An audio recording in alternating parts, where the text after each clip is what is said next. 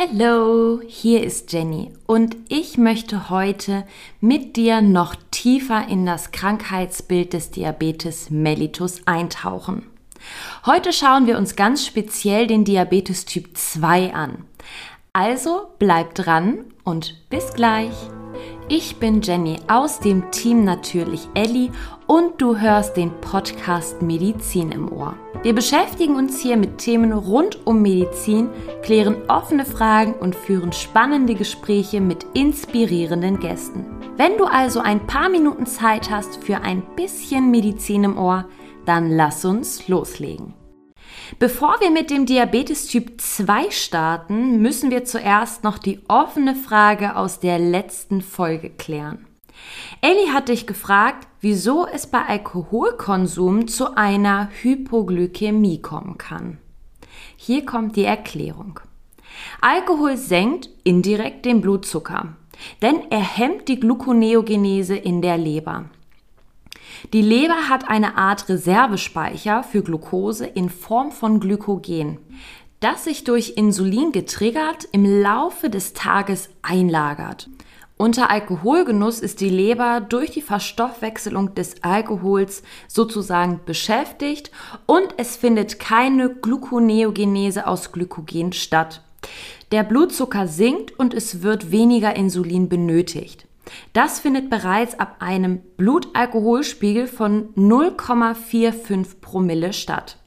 Je höher der Blutalkoholspiegel ist, desto stärker und länger wird die Gluconeogenese gehemmt. Okay, dann fangen wir jetzt aber mit unserem Diabetes Typ 2 an. Meist ist der Diabetes mellitus Typ 2 mit dem metabolischen Syndrom assoziiert, also erhöhte Blutzuckerwerte Übergewicht, erhöhte Blutfette und ein erhöhter Blutdruck. Aber es gibt auch eine starke erbliche Komponente, was sehr häufig außer Acht gelassen wird. Die genetische Veranlagung ist entscheidend dafür, ob eine Person ein erhöhtes Risiko aufweist, an einem Diabetes mellitus Typ 2 zu erkranken.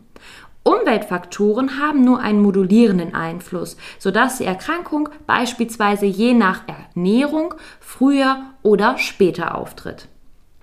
Aber was passiert jetzt genau beim Diabetes mellitus Typ 2?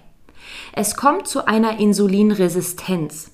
Zu Beginn der Erkrankung kann die Insulinresistenz durch eine kompensatorisch gesteigerte Insulinsekretion ausgeglichen werden. Das bedeutet, dass der Körper am Anfang vom Diabetes Typ 2 super viel Insulin raushaut und daraufhin nimmt die Sensibilität der Rezeptoren ab. Im Verlauf nimmt die Insulinresistenz weiterhin zu, während sich die Insulinsekretionskapazität verringert. Bei Erkrankungsbeginn sind häufig sogar Hypoglykämien möglich. Anfänglich besteht meist noch eine Restinsulinsekretion bei gleichzeitig vorliegender Insulinresistenz. Beim Anstieg des Glukosespiegels wird verhältnismäßig viel Insulin freigesetzt um trotz Insulinresistenz einen normalen Glukosespiegel im Blut zu erreichen. Im Verlauf nimmt die Insulinsekretion aber weiterhin ab. Im Grunde genommen haben wir hier ein Ausbrennen der Endokrin-Pankreas-Funktion und es kommt zunehmend zur Hyperglykämie.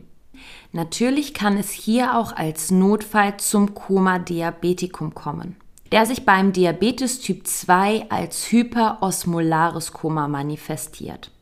Die Pathogenese ist ähnlich wie beim ketoazidotischen Koma, jedoch reichen die geringen Mengen des noch vorhandenen Insulins aus, um die Lipolyse zu hemmen und somit eine Ketose zu verhindern.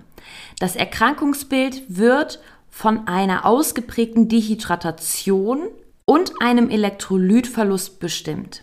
Und jetzt schauen wir uns noch einmal die Therapie an. Für den Typ 2 Diabetiker gibt es konservative Therapieansätze.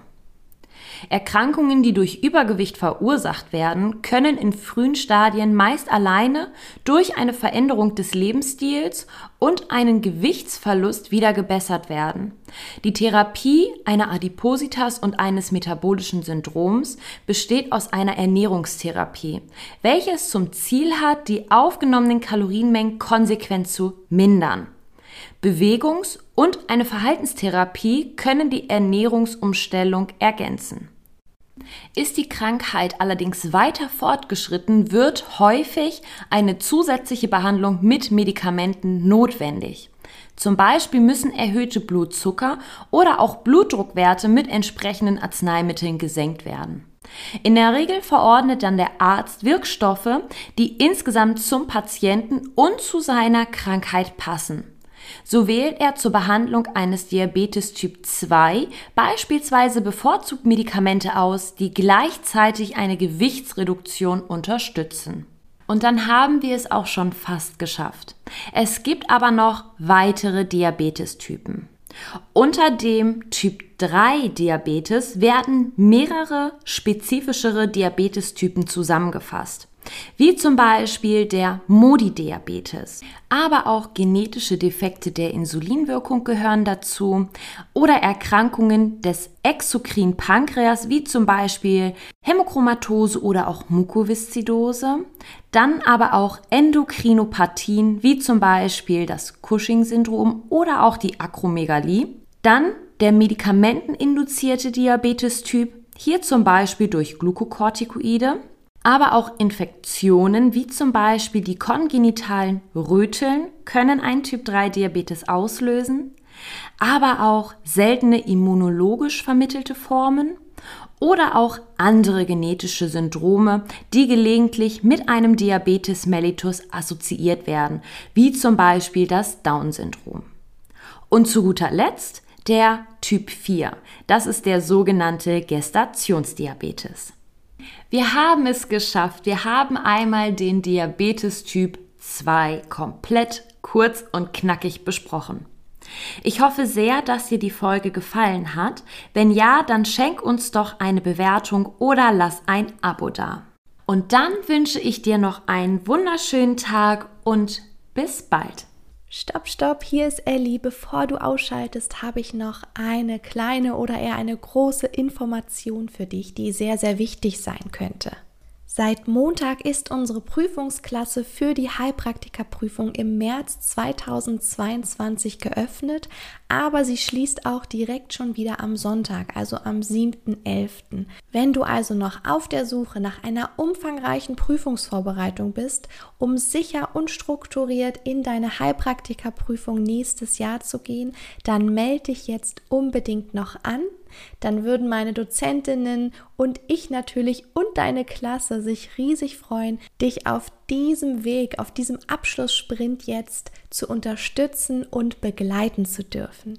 Alle Informationen findest du unten in den Show Notes. Wenn du Fragen hast, dann schreib am besten heute oder morgen spätestens Sonntag früh eine E-Mail, dann können wir nochmal sprechen und dann schließt auch die Prüfungsklasse für März 2022 und wir legen gemeinsam in der Klasse los. Ich freue mich auf dich und wir hören uns bald wieder.